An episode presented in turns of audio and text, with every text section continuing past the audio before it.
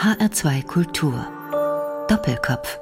Heute am Tisch mit dem Cellisten Viktor Plümeter. Gastgeberin ist Christiane Hillebrand. Herzlich willkommen, Herr Plümeter. Ja, vielen herzlichen Dank für die Einladung. Sie haben Cello studiert, Sie geben internationale Konzerte, sind Mitglied der Gruppe Spark, die klassische Band, seit über zehn Jahren. Sie unterrichten Cello an der Musikschule in Bad Nauheim und sind auch als Pianist unterwegs mit Ihrem Georg Kreisler-Programm. Ein Cellist zwischen Rock und Rokoko, so wurden Sie mal betitelt. Ist das etwas, womit Sie etwas persönlich anfangen können? Charakterisiert Sie das? Ja, schon bestimmt. Auf der einen Seite, weil ich immer jemand war, der nie den konformen Weg gegangen ist. Also ich habe immer versucht, verschiedene Dinge zu tun. Mich haben sehr viele verschiedene Dinge beeinflusst und auch interessiert. Und ja, ich war immer verschiedensten Musikrichtungen gegenüber natürlich äh, offen und habe auch alles Mögliche ausprobiert. Schon während der Schulzeit, im Studium, Kabarett, Chanson hat mich auch immer sehr interessiert. Und natürlich auch Georg Kreisler ganz besonders. Mhm. Sie sind ja in Frankfurt aufgewachsen, in Deutschland geboren, Ihre Eltern sind, Ihre Mutter ist Ungarin, Ihr Vater ist Schweizer. Sie sind dreisprachig aufgewachsen, wie es so schön heißt. Gut, Aber Sie haben keinen, keinen deutschen Pass. Fühlen Sie sich als Deutscher? Es ist, ist, eine gute Frage. Also das Witzige ist halt, also natürlich bin ich in, in Frankfurt aufgewachsen und ich finde, es ist ein, eine wunderbare Stadt. Aber es war natürlich auch in Frankfurt extrem schön in der Schule schon. Sehr viele Nationen sind da zusammengekommen meine besten Freunde, da waren Iraner dabei, Ägypter, trotzdem super integriert auch alle und ich sag mal so, wir fühlen uns alle, auch wenn wir im Kreis zusammenkommen, wir fühlen uns alle als Frankfurter total verbunden mit der Stadt Frankfurt und wir lieben das hier auch, dieses Multikulturelle irgendwie. Und ja, ich weiß nicht, dieses Heimatgefühl hatte ich jetzt nie. Also vor allem, wenn ich in die Schweiz komme, ich habe eine Zeit lang in der Schweiz gelebt. Also da fühle ich mich überhaupt nicht beheimatet und in Ungarn eigentlich auch nicht. Also wenn dann, aber ich glaube, es gibt auch ganz andere Dinge als jetzt auf dem Papier, was man da, woher mhm. man kommt. Das finde ich gar nicht, empfinde ich gar nicht als wichtig. Aber es ist interessant, was einem natürlich manchmal dann doch passiert und wo man es dann doch deutlich spürt. Ich bin mal auf einer Konzertreise gewesen nach Dubai und hatte meinen Schweizer Pass extra nicht mitgenommen, weil ich kurz vorher in Israel war und, und dann gab es damals so diese Gerüchte, dass wenn sie einen israelischen Stempel haben im Pass, dann sollten sie dann lieber nicht in ein arabisches Land. Dann habe ich gedacht, okay, nehme ich lieber meinen ungarischen Pass mit. Und dann war man an der, dieser Grenze da und ich habe dann meinen ungarischen Pass gezeigt und hat einfach gesagt, ja, Sie brauchen ein Visum. Und ich so, ja, wieso? Ich dachte, Europäer brauchen bei Ihnen kein Visum. Ja, Ungarn ist nicht EU, meinte er dann. und ja, das hat er dann so beschlossen und äh, es war interessant, weil meine Kollegen einfach mit ihrem Schweizer Pass einfach so durchgelaufen sind und ich musste dann so ein spezielles Visum beantragen, bei dem ich nur drei Tage dann dort bleiben durfte. So, und dann musste ich halt irgendwie einen Tag am Flughafen warten, bis ich dann ein Visum bekommen hatte. Und fand das sehr interessant, weil einfach nur, wenn ich jetzt den Schweizer Pass gehabt hätte, nicht, hätte ich auch einfach durchmarschieren können. Und das finde ich schon erschreckend, was ein Papier natürlich dann auch ausmacht. Inwieweit hat Sie das geprägt? dass sie ungarisch-schweizerische Eltern haben, in Deutschland aufgewachsen sind. Das hat ja auch ihr Musikmachen geprägt. Ja, vielleicht. Das war auch ein bisschen so, dass ich auch nie sagen wollte, ich bin nur klassischer Musiker oder ich bin nur Chansonnier. Mich hat Musik einfach extrem interessiert. Ich finde, Musik ist eine wunderbare Sache, kann unglaublich tief Menschen berühren und das ist dann auch völlig egal, welche Musikrichtung es ist im Endeffekt, ja. Und das ist halt sehr schade, weil wir werden da auch so im klassischen Studium, da wird man dann schon erstmal sehr eingeschränkt auf, auf halt nur die Klassik und dann lernt man halt nur, so ist das so die, die, die klassische Musik und dann das andere ist, weiß ich nicht, wird dann ein bisschen so als wertlos betrachtet, habe ich manchmal das Gefühl, aber es glaube ich auch, es ändert sich gerade momentan ein bisschen was. Sie hätten ja, glaube ich, gerne Klavier studiert oder Klavier gelernt. Dann ist es aber ja, das Cello geworden. Ich bin ein verkappter Pianist. Ja, nee, nee, das war auch so eine Sache, dass ich natürlich ja immer Klavier habe ich immer als erfüllender empfunden. Warum? Am Anfang, weil, weil beim Klavier einfach sofort eine ganze Fülle da ist von, von Klängen. Man hat sofort alles, sage ich mal. Also man hat die Harmonik, man hat die Melodie und man spielt in der Regel auch, auch die Literatur. Es gibt viel mehr Literatur natürlich fürs Klavier als fürs Cello alleine. Natürlich ist Cello auch irgendwie wunderbar als, als gesangliches Instrument, aber wenn man dann so ganz alleine immer nur so diese einzelne Stimme da übt, das ist dann manchmal doch, kann auch sehr fade sein, sag ich mal. Und dann war für mich eigentlich, äh, ja, Klavier das war immer mein, meine Leidenschaft. Also da habe ich immer für gebrannt und natürlich auch Musik zu entdecken und mich hat dann auch immer Musik so beschäftigt. Also diese, dieses, auch vor allem Harmonik, also finde ich unglaublich, äh, wie, wie, wie Musik gebaut wird, wie Musik entsteht und sowas. Das interessiert mich sehr. Und das finde ich, kann man auf dem Klavier ein bisschen besser erfassen, als wenn man sich nur mit einer Einzelstimme auseinandersetzt. Und da muss, da gibt es auch andere Schwierigkeiten, würde ich jetzt überhaupt nicht sagen, dass das schlechter oder so ist, aber es ist einfach anders. Mhm. Aber meine Eltern haben natürlich gesagt, so wenn du Musik machen willst, dann mach wenigstens etwas, mit dem du dann irgendwie wenigstens versuchen kannst, ins Orchester zu gehen oder so. Und das kann man natürlich mit dem Cello eher als mit dem Klavier, aber das habe ich ja dann auch nicht gemacht. Aber Sie kommen ja aus einer Musikerfamilie. Waren Ihre Eltern da schon Vorbilder? Ja, auf jeden Fall, natürlich. Also mein, mein Vater ist äh, Cellist und meine Mutter Pianistin. Und so hat sich das natürlich dann ergeben, dass ich auch diese zwei Instrumente spielen wollte. Ja. Was für ein Instrument spielen Sie heute? Welches Cello? Welches Cello? Momentan ein altes englisches. Mhm. Ein, ein, englisches Instrument. Man weiß nicht genau von wem, es hat keinen Namen, schätzt so ungefähr 19. Jahrhundert. Welche Rolle spielt das? Also ich meine, das ist ja schon etwas, mit dem Sie sich dann sehr identifizieren, mit dem Sie dann auch auf der Bühne zu hören sind. Ja, absolut. Das ist natürlich eine, eine wichtige Beziehung, die man da quasi aufbaut, weil man so permanent damit auch unterwegs und natürlich auch interessant, dass Sie es ansprechen, weil ich habe äh, gerade vor kurzem erst dieses Instrument erworben und mhm. ähm, mich auch wirklich total da rein verliebt. Also das war, ich habe schon davor länger gesucht und man probiert dann viel aus und man merkt halt dann ziemlich schnell schon, ob das passt oder ob das nicht passt. Und es gibt, glaube ich, nicht so das perfekte Cello, sondern es muss einfach das Instrument sein, das dann zu der Person passt. Und wenn es der Klang ist, den man sich dann vorstellt oder wo man das Gefühl hat, da kann ich mich besonders ausdrücken, dann ist es das auch. Es ist mhm. wie, wie mit Menschen, also wenn man sich verliebt oder man, ja. Was für einen Klang muss es denn haben? Können Sie das noch ein bisschen näher beschreiben? Ah, ganz, ja, ich bin total, ich liebe warm und dunkel. Mhm. Also ich brauche total äh, so dieses. Ich habe auch sehr viele Neubauinstrumente ausprobiert und da werden ganz viele tolle Sachen gebaut. Aber mir schreien die ein bisschen zu stark. Also die sind extrem laut, extrem aggressiv im Klang, natürlich, damit sie durchkommen im Saal. Im, das bloße Problem der Cellisten ist ja immer das Durchkommen im Klang. Hat immer so, Geige ist kein Problem, aber so, so Cello, da ist immer, die Cellisten haben immer Angst, dass sie nicht laut genug sind.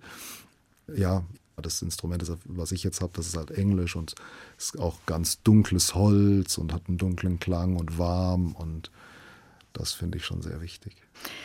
Sie spielen aber nach wie vor auch noch Klavier. Also die große Liebe Klavier ist nach wie vor geblieben und wir haben Kreisler ja, ja schon angesprochen.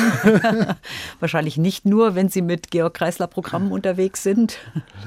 Ja, also, also ich spiele eigentlich keine klassische Literatur auf dem Klavier. Das spiele ich für mich. Ein bisschen wohltemperiertes Klavier von Bach, klar, und natürlich Schumann und Schubert, so meine Lieblingskomponisten. spiele natürlich für mich auf dem Klavier, damit würde ich mich aber nie, nicht auf ein Podium trauen, dann muss man auch das wirklich studiert haben.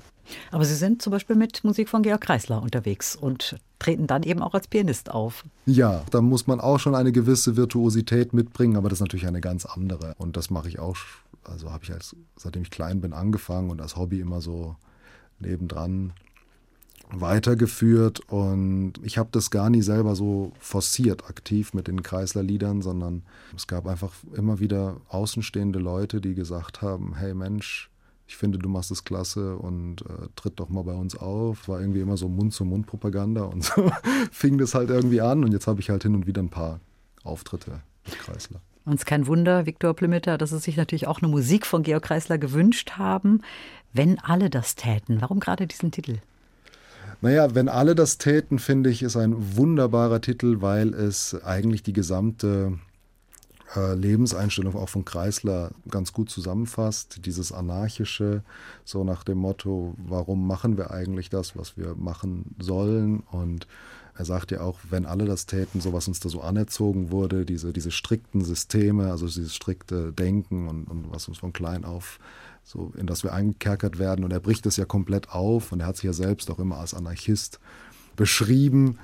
Und das ist so ein bisschen, das zeigt extrem dieses Lied auf. Bleiben Sie doch mal Ihrer Arbeit fern, gehen Sie stattdessen spazieren. Na wenigstens vormittags, das macht doch Spaß. Schlafen Sie aus oder lesen Sie was. Alles wird weitergehen ohne Sie. Sie würden gar nichts riskieren. Sie werden sagen, wenn alle das täten, dann wäre das ein schrecklicher Schlag. Ja, wenn alle das täten, dann hätten halt alle einen herrlichen Vormittag. Wenn alle das täten, dann hätten halt alle einen herrlichen Vormittag. Oder machen Sie gerade Ihr Studium? Und macht das Studium Sorgen? Na, jung und gesund sind Sie, das ist doch fein. Lassen Sie einfach das Studium sein. Werden Sie verhungern? Bestimmt nicht gleich. Heute verhungert man morgen. Wenn alle das täten, von und mit Georg Kreisler. Gewünscht hat sich diese Musik Viktor Plümeter, der heute zu Gast ist in der Sendung Doppelkopf in H2 Kultur. Mhm. Sie haben sich diese Musik gewünscht, weil Sie Georg Kreisler sehr schätzen, selber auch mit Kreisler-Programmen unterwegs sind. Und Sie haben ihn ja auch schon mal persönlich getroffen. Ja, ja, stimmt, ja. Mal, heute wäre das nicht mehr möglich, weil er leider nicht mehr lebt, aber ja, ähm, er war nicht, damals ja. auch schon sehr alt. Ja, meine damalige Lebensgefährtin hat mich als Überraschung zu einer Kreisler-Lesung gebracht und ich wusste gar nicht, was da auf mich zukommt. Und auf einmal stand ich da quasi so vor Georg Kreisler und man konnte hinterher auch kurz mit ihm sprechen und und ich konnte aber eigentlich gar nicht sprechen in dem Moment. Also ich war wirklich so gerührt, dass ich dieser Person so gegenüber trete, also wirklich so eigentlich eine der, der wichtigsten Idole überhaupt. Also ich war, ich war ich nur gezittert, ich habe eigentlich nur geweint vor Rührung und ich bin einfach nur zu ihm hin und gesagt, ich muss mich bei Ihnen einfach nur bedanken dafür, dass Sie so mein Denken geprägt haben. Ja. Mhm. Sie haben mal gesagt, Kunst muss Unterhaltung sein, aber auch zum Nachdenken bewegen. Das passt natürlich auch zur Musik von Georg Kreisler. Ja, ich finde, er macht einen unglaublich genialen Grad natürlich, weil er beides schafft. Also die Sprache, sowohl die Musik haben ein unglaublich hohes Niveau und trotzdem hat es so einen Unterhaltungswert, dass es auch, sage ich mal, ein Normalsterblicher in Anführungsstrichen versteht. Und deswegen funktioniert es unglaublich gut. Er, er, spricht quasi die Sprache des, sagen wir mal in Anführungsstrichen, gemeinen Volkes. Nicht? Also man muss jetzt nicht unbedingt Faust gelesen haben oder Thomas Mann, um jetzt Georg Kreisler zu verstehen, sondern jeder kann das verstehen. Und trotzdem kann der Intellektuelle, der den Faust gelesen hat und oder Thomas Mann gelesen, der kann trotzdem sehr viel trotzdem noch draus gewinnen aus, aus den Liedern von Kreisler. Und das finde ich ein extrem geniales Kunststück oder das macht auch Kreislers Kunst extrem aus, dass so beide Seiten befriedigt werden. Aber das macht im Grunde ja auch das aus, was Sie als Musiker auf der Bühne machen. Sie sind ja auch sehr vielfältig unterwegs und zum Beispiel auch mit der Gruppe Spark. Die macht ja auch nicht unbedingt das, was man unbedingt von einem klassischen Ensemble erwarten würde, sondern auch ein bisschen was anderes. Impulse setzen, zum Nachdenken anregen, aber trotzdem Unterhaltung bieten. Wie ja. sind Sie überhaupt dazu gekommen, zu Spark? Ja, vielen Dank erstmal für die Blumen. Also wir versuchen das natürlich. Ich würde jetzt nie von uns selbst behaupten, dass wir da immer das schaffen. Nicht? Also ich, ich, wir versuchen aber diesen Weg zu gehen. Wir versuchen beides zu bedienen, auch eine Brücke zu bauen zwischen dem, was man schon kennt und aber auch trotzdem irgendwie was Neues zu prägen. Und manchmal äh, funktioniert es, glaube ich, ganz gut und manchmal aber auch, ja, geht man auch mal in die falsche Richtung. Und das muss man halt dann mitleben und dann, ja, das, wir haben sowohl beides schon erlebt. Also manchmal gehen wir in die, in die zu avantgardistische Richtung, dann manchmal in die zu unterhaltende, aber man darf sich da gar nicht selbst beeinflussen lassen. Früher haben, haben wir uns noch sehr beeinflussen lassen, auch von außen. Dann gibt es dann auch so viele Leute, die einen vom Außen immer sagen, so, ah, mach doch mal so und das finden wir nicht gut und so. Und im Endeffekt muss man einfach seinen eigenen Weg gehen und dann auch mal ausblenden, was da von außen einem da immer reingeworfen wird. Und jetzt seit ein paar Jahren finde ich, bin ich ganz glücklich, so dass wie wir, was wir, was wir da machen. Ja, Spark, die klassische Band. Seit über zehn Jahren sind sie jetzt zusammen. Ja. Und die Besetzung ist ja schon ein bisschen ungewöhnlich. Also mit zwei Blockflöten zum Beispiel. Als sie sich damals gefunden haben, ja, was war so die Idee? Und es gehört ja auch eine ganze Portion Mut dazu, zu sagen, wir machen jetzt in dieser Besetzung mal klassische Musik und mal gucken, wo uns das hinführt. Ja gut, das mit den zwei Blockflöten, das ist natürlich ein extremer Running Gag sowieso für diese Gruppe. Da sind die Leute extrem skeptisch, auch Veranstalter waren da wahnsinnig skeptisch. Meine Eltern waren, jeder ist skeptisch und sagt, was ist denn da mit dem Sohn passiert, der will jetzt da mit Blockflöten spielen. und ich musste auch am Anfang ein bisschen schmunzeln und äh, es sind aber wirklich zwei tolle, tolle, tolle Spieler, also die beherrschen wirklich ihr Instrument unglaublich gut und die spielen auch nicht nur diese, diese Giftpfeife, die man aus der Grundschule kennt. Jetzt also Sopranblockflöte. Sopran, sondern dann wirklich im Konzert ganz, ganz viele Flöten. Und was ich als extrem spannend empfunden habe, damals bei der Idee war, dass wir ein Ensemble gründen mit klassischen Musikern, für das es aber kein Repertoire gibt. Mhm. Ich habe früher leidenschaftlich gern Klaviertrio gespielt und äh, ich finde auch die Literatur nach wie vor unglaublich toll, die es da, dafür gibt.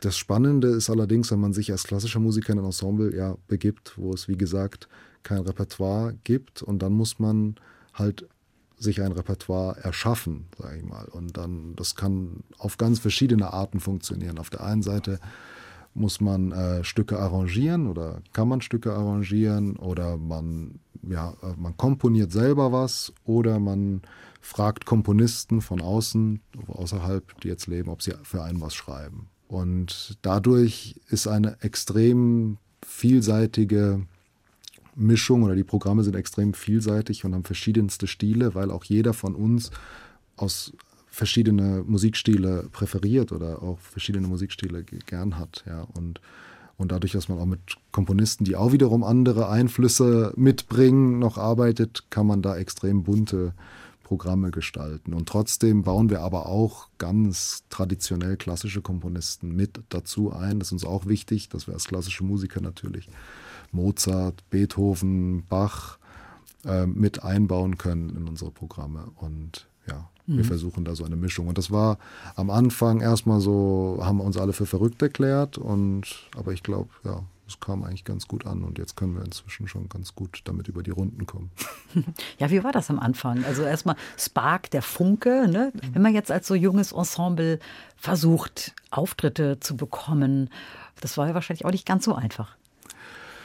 Ja, weil die Veranstalter natürlich extrem skeptisch sind. Da fährt man dann schon auch, macht man viele, viele Testkonzerte. Ne? Der klassische Veranstalter hat es natürlich am liebsten, wenn er einfach so weiß, jetzt kommt da das Streichquartett XY, die spielen dann einfach entweder Beethoven oder Schubert oder sie spielen halt irgendwie, wenn es mal Bartok oder also es gibt ja auch moderne Streichquartette und da kann der Veranstalter das schon so besser einordnen oder beim Klaviertrio und bei uns konnte man das halt gar nicht und wir hatten auch am Anfang noch gar kein Material, also da musste man erst einmal etwas aufnehmen und dann auch mal ein Video machen und dann waren die immer noch skeptisch und dann haben wir aber zum Glück ein paar Leute oder gefunden, die uns Auftrittsmöglichkeiten gegeben haben und dann haben die uns auch weiterempfohlen an befreundete Veranstalter und die Resonanz war halt einfach immer vom Publikum extrem gut und ich glaube, das hat es dann auch im Endeffekt weitergetragen. Ja. Es ist ja auch ganz wichtig, die Bühnenpräsenz. Also das macht Spark ja auch aus.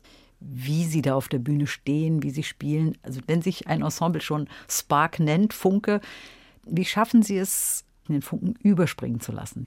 Das ist, ja, das ist interessant, weil wir haben schon uns überlegt, wie könnte man die Präsentation, also das war auch schon so der Ursprungsgedanke von der von Spark war schon, wie könnte man die, etwas an der Präsentation ändern, also vom gängigen klassischen Konzert, ohne jetzt einfach wiederum nur da Blödsinn zu machen auf der Bühne. Also es geht jetzt nicht darum, dass wir einfach auf die Bühne gehen und Show machen. Also es sollte schon die Musik erstmal im Mittelpunkt stehen und das kann man eigentlich durch ganz extreme Kleinigkeiten machen. Also es ist jetzt nicht so, dass wir wie der Popsänger dann da irgendwie auf die Bühne kommt und dann da ins Mikro grölt und seid ihr gut drauf und so, sondern wir sind dann doch auch eher wiederum relativ klassisch, wie wir auf die Bühne kommen. Aber schon durch so eine Änderung, dass wir im Gegensatz jetzt zu einem Klaviertrio oder Streichquartett uns alles auswendig spielen, das gibt dem schon mal als Ensemble eine ganz andere Freiheit.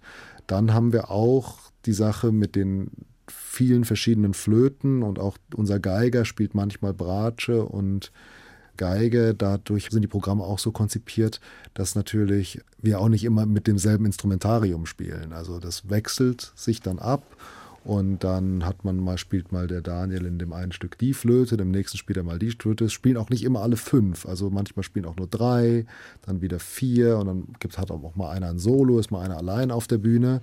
Und das machen wir auch mit einer Tanzsuite zum Beispiel von Mozart in unserem aktuellen Programm. Und gleichzeitig versuchen wir auch in der Interpretation die Musik extrem lebendig irgendwie zu spielen, wobei das würde ich jetzt machen, der klassische Musiker natürlich auch.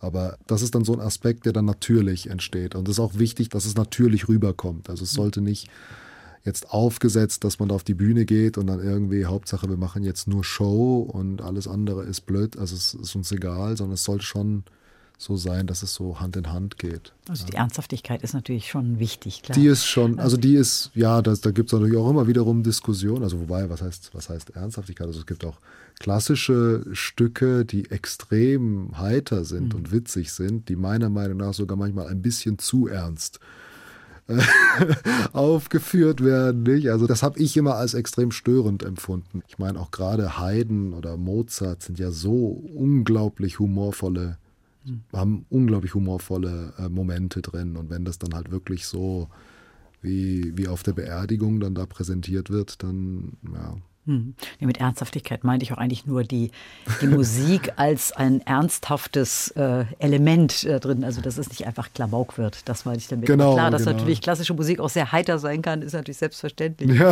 Aber ich glaube, Sie sagen ja auch immer was zu den Stücken. Also führen auch so ein bisschen ein. Dadurch ist ja auch irgendwo eine Ansprache zum Publikum schon mal da. Ja, wir haben natürlich der Daniel bei uns, der eine, der, der Flötist, der macht Moderationen mhm. dazu. Und, äh, das, das ist, glaube ich, schon auch was Besonderes. Das ist ja in einem klassischen Konzert Konzertprogramm nicht der Fall. Also das ja. hebt sich dadurch schon noch ein bisschen ab. Ja, aber es gibt jetzt auch inzwischen immer mehr. Aber da merkt man halt auch schon ein bisschen, wie weit sich das entfernt hat, nicht? dass die Musik auch nicht mehr nur allein für sich sprechen kann. Mhm. Das ist schon schade. ja. Ist aber auch immer so eine Sache. Also ich finde es wichtig, dass man die Musik nicht einfach nur erklärt als Moderator, sondern es geht dann mehr darum, die Brücke zu bauen, so zu begrüßen und zu sagen, ja schön, dass Sie da sind und so. Mhm. Sie sind noch in der Originalbesetzung zusammen? Nein, nicht leider ne? nicht. Das ändert sich natürlich im Laufe der, der Jahre. Die Interessen gehen natürlich auch irgendwann auseinander. Für manche mögen dann nicht mehr dieses reisende Leben, dieses mhm. Nomadenleben, sage ich mal.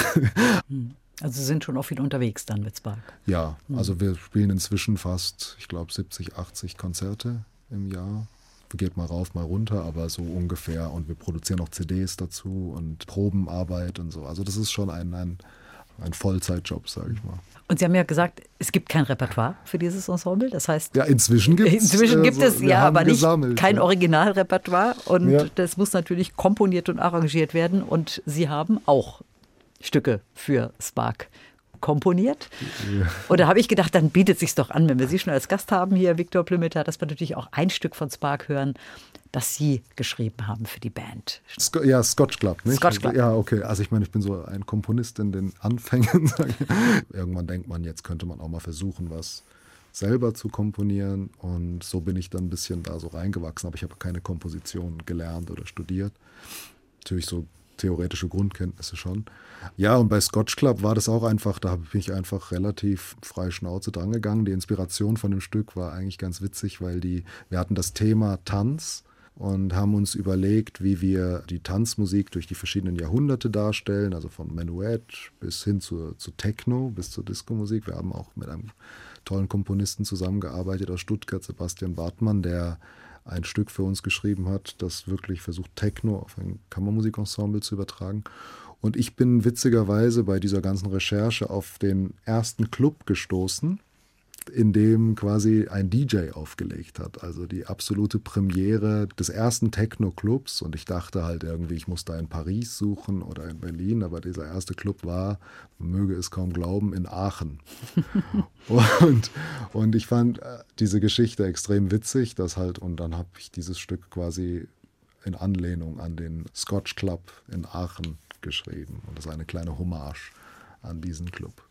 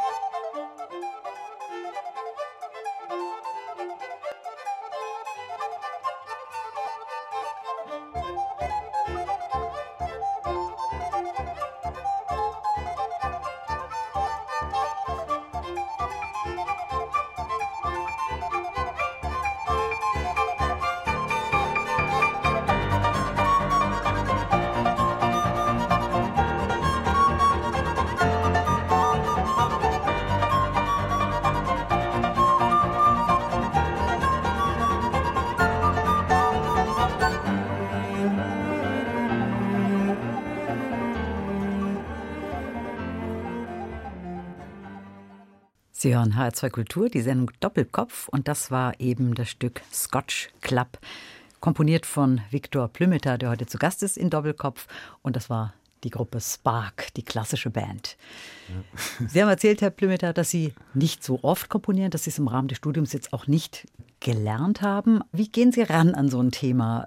Bei mir kommt dann diese Idee und dann muss ich es dann auch einfach niederschreiben. Und ich weiß halt einfach beim Cello, wenn man wirklich gut ausgebildet ist auf einem Instrument, dann kann man auf alles Mögliche ganz gut reagieren. Also ich kann auf dem Cello zum Beispiel auch Stücke spielen, oder das habe ich gelernt, die ich nicht mag sage ich mal so. Und mhm. also könnte ich jetzt. Also weil, mhm. ja, wenn ich jetzt irgendwie eine Musik habe, die mir jetzt nicht so gefällt, aber mich zumindest so ausgebildet, dass ich meine te die technischen Fähigkeiten so habe, dass ich das dann trotzdem irgendwie umsetzen könnte.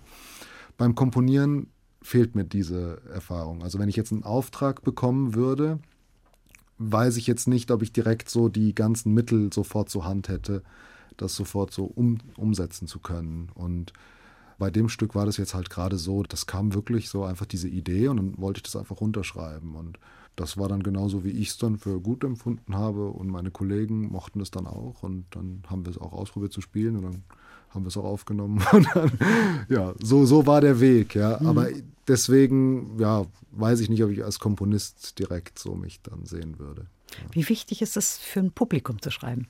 Das finde ich wiederum extrem wichtig, ohne sich einfach nur anzubiedern. Bei dem Stück könnte man ein bisschen so den Verdacht vielleicht haben, weil das ist wirklich, also das Publikum mag das extrem, dieses Stück. Also es kommt sehr, sehr gut an. Und ähm, ich finde es auch wichtig, dass man auch für das Publikum schreibt. Da habe ich halt die Beobachtung gemacht, gerade bei Komponisten, weil ich auch viel avantgardistische Musik gespielt habe, dass das manchmal außer Acht gelassen wird. Da schwebt man dann so in seinen Sphären und versucht da irgendwelche experimentellen Dinge.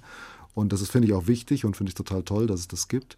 Aber manchmal wird komplett vergessen, wofür Musik, finde ich, eigentlich da sein sollte. Also Musik sollte schon auch das Herz oder die, die Emotionen berühren, so das Innerste bei Menschen, da wo eigentlich Sprache aufhört, da fängt eigentlich erst Musik an. Nicht? Also dafür machen wir das eigentlich auch. Und wenn man sich dann zu sehr in Theorien verbeißt, dann kann das natürlich extrem befremdlich wirken, auch auf ein Publikum. Und dann wird es halt sehr beliebig auch. Also man hat doch manchmal das Gefühl, was machen die da eigentlich auf der Bühne? Also ich habe auch mich schon zum Affen gemacht, sage ich mal. Aber, aber, wenn dann irgendwie die Instrumente, wenn dann nur noch Geräusche fabriziert werden, wenn man Musik schon einfach immer extrem mehr erklären muss, als dass sie für sich selbst spricht, dann wird es problematisch, finde ich. Also Musik sollte schon auch berühren und ähm, klar sollte sie auch neu sein, äh, neue Impulse bieten, aber schon irgendwie so berührend, dass man damit einfach,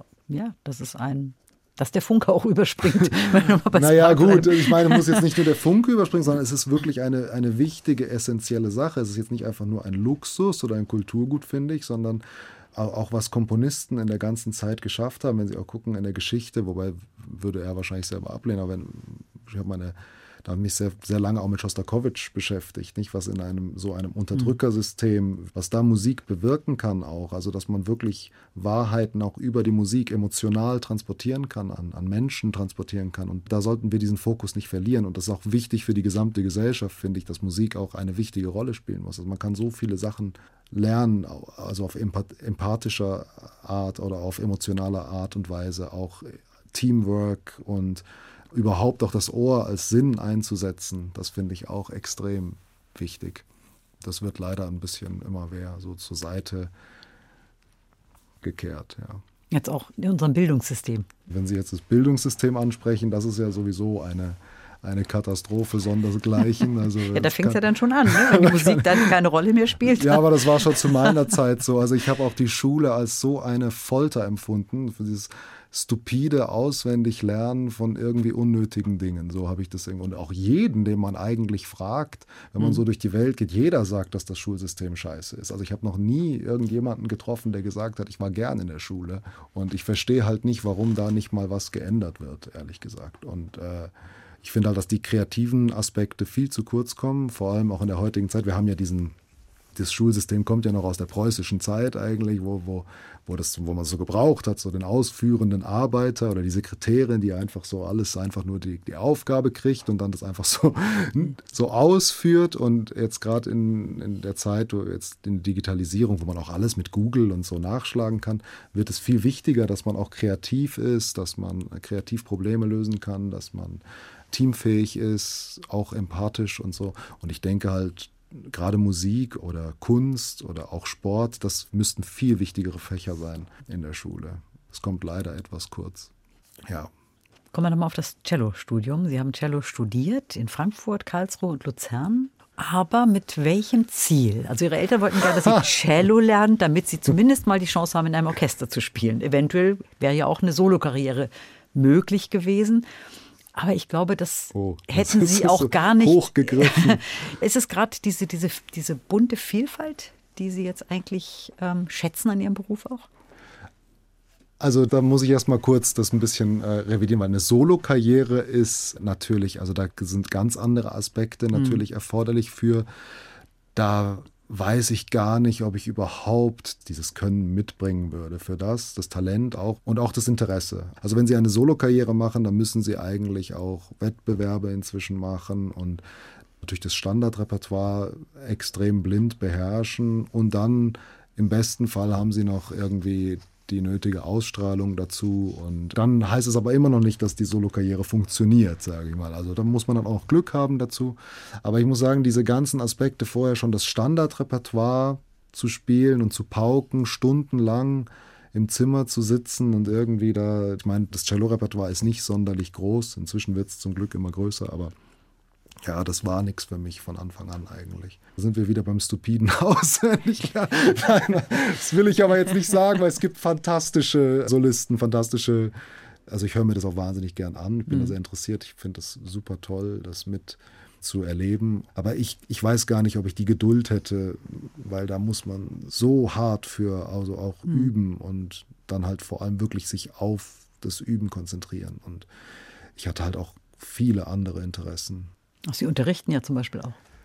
Ja, gut, ja, das ist auch ein wichtiger Aspekt, wobei, da muss ich auch sagen, also bei mir ist es generell so, dass beim Unterrichten, also ich, ich liebe es zu unterrichten, vor allem mit jungen Menschen, weil auch vor allem Kinder auch, weil die eine, eine extreme Naivität mitbringen, die ein, die ein Erwachsener meistens nicht mehr hat, nicht leider. Das ist, die können mit ganz simplen Fragen können die alles über Bord werfen und das finde ich unglaublich spannend. Also die, alles, was man so als Gott gegeben schon so hinnimmt, so, und dann fragt ein Kind einfach, warum ist denn das so? Das ist eine ganz spannende Sache, die mich auch extrem weiterbringt.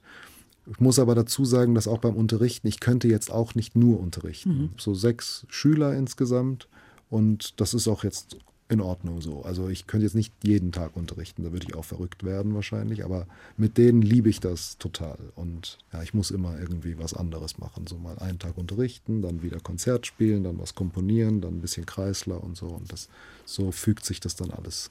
Jetzt haben Sie vorhin schon gesagt, Schostakowitsch ist ein Komponist, den Sie sehr bewundern, aber Komponisten, die Sie wirklich sehr, sehr schätzen, Schumann ist gefallen, Schubert ist gefallen. Franz Schubert. Warum gerade diese beiden?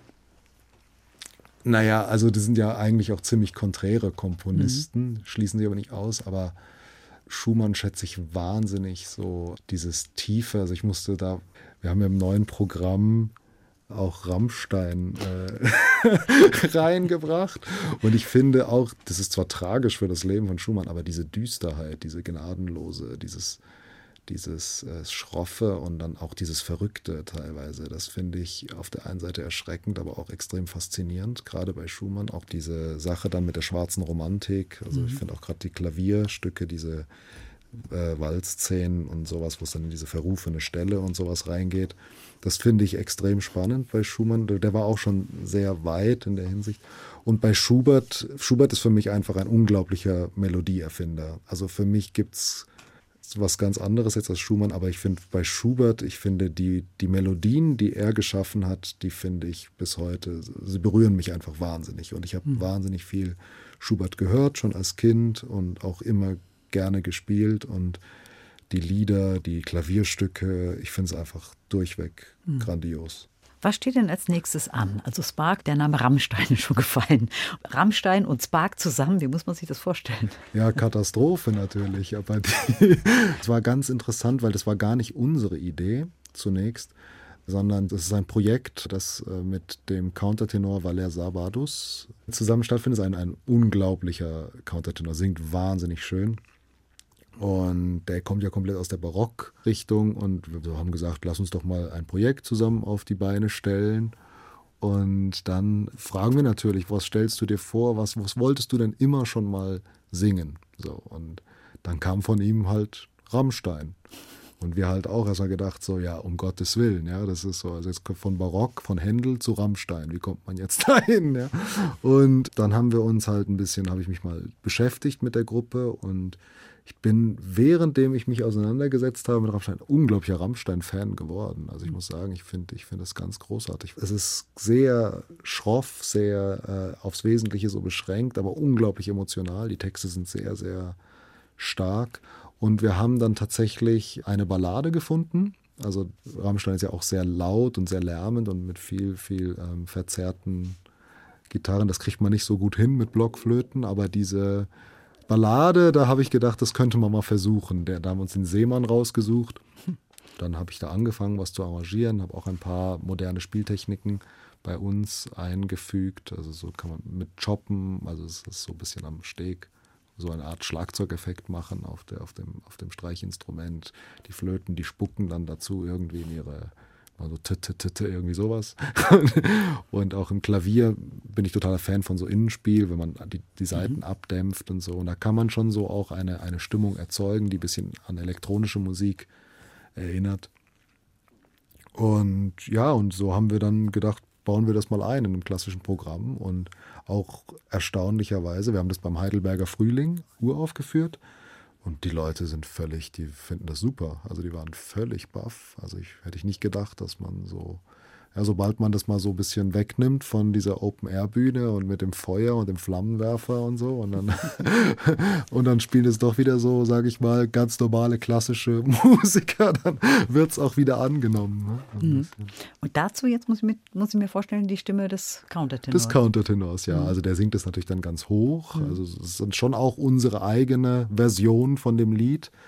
Es ist natürlich ganz weit weg von diesem rollenden Air, was, was natürlich... Äh, bei Rammstein so berühmt ist auch. Aber trotzdem, das Lied bleibt mit dem Text und der Melodie und der Harmonik doch auch erhalten. Ja, klingt spannend. Kommen wir noch zur letzten Musik, zu einem Liedermacher wieder, Sebastian Krämer, mit dem Sie auch selber ab und zu unterwegs sind. Ja, manchmal darf ich da mitspielen. Das, also, das ist auch ein ganz unglaublich verrückter Typ, aber super, super genial. Also wenn ich jetzt wirklich sagen dürfte, ich habe wirklich, also wenn ich mit jemandem zusammenarbeiten kann, wo ich wirklich das Gefühl habe, jetzt hast du mal wirklich mit einem Genie zu tun, würde ich auf jeden Fall Sebastian Krämer als erstes nennen, denke ich. Also für mich ist er wirklich so Franz Schubert der heutigen Zeit. Mhm. Wobei, da muss man aufpassen, aber weil, äh, weil er ist ein unglaublicher Liedermacher, versteht sein Handwerk wahnsinnig gut. Sowohl sprachlich als auch harmonisch. Und ich finde es unglaublich toll. Jetzt haben Sie sich zum Schluss Patricks Zimmer von Sebastian Krämer gewünscht. Warum gerade dieses Stück? Ja, Patricks Zimmer ist ein bisschen beides. Es ist sowohl ein trauriges Stück als auch ein fröhliches Stück. Es ist ein eher fast wie ein Popsong, klingt ein bisschen wie ein Popsong. Allerdings, äh, wenn man jetzt nur die Musik hört, Sebastian sagt immer im Konzert, fragt immer das Publikum, sind denn Leute da, die nicht Deutsch sprechen heute? Und sagt, ja, weil die Leute, die den Text nicht verstehen, für die ist es ein fröhliches Stück. Und die Leute, die den Text verstehen, für die ist es ein trauriges Stück und ein todtrauriges Stück. Und es ist auch wirklich ein todtrauriges Stück. Und ich finde auch, dieser schmale Grat, den er da geht, ist unglaublich kunstvoll gemacht. Das ist so. Und auch mit der Sprache eigentlich von heute gebaut. Und aber halt dieses fröhliche Musik und trauriger Text. Wobei dadurch die, der Text nochmal nochmal eine andere. Tiefe kriegt und natürlich eine andere Schärfe. Und ich meine, äh, Sebastian ist auch niemand, der sich extrem so, so politische Themen rausgreift. Er ist sehr, der sich so alltägliche Sachen rausnimmt und die beschreibt oder Kleinigkeiten in seinen Liedern beschreibt. Sehr kunstvoll, zum Teil wirklich, das sind zum Teil echt Kunstlieder. Und ja, der ist da schon irgendwie auf einer anderen Ebene, habe ich mir das Gefühl. Also der, der ist da gar nicht mehr dieser Protestlieder-Schreiber, das interessiert den gar nicht mehr. Der macht da seine Kunst und ich finde unfassbar hervorragend. Viktor Plümmeter, ganz herzlichen Dank, dass Sie zu Gast waren in der Sendung Doppelkopf in H2 Kultur. Mein Name ist Christiane Hillebrand und wir hören jetzt zum Schluss noch das von Ihnen gewünschte Lied Patricks Zimmer von Sebastian Krämer. Dankeschön.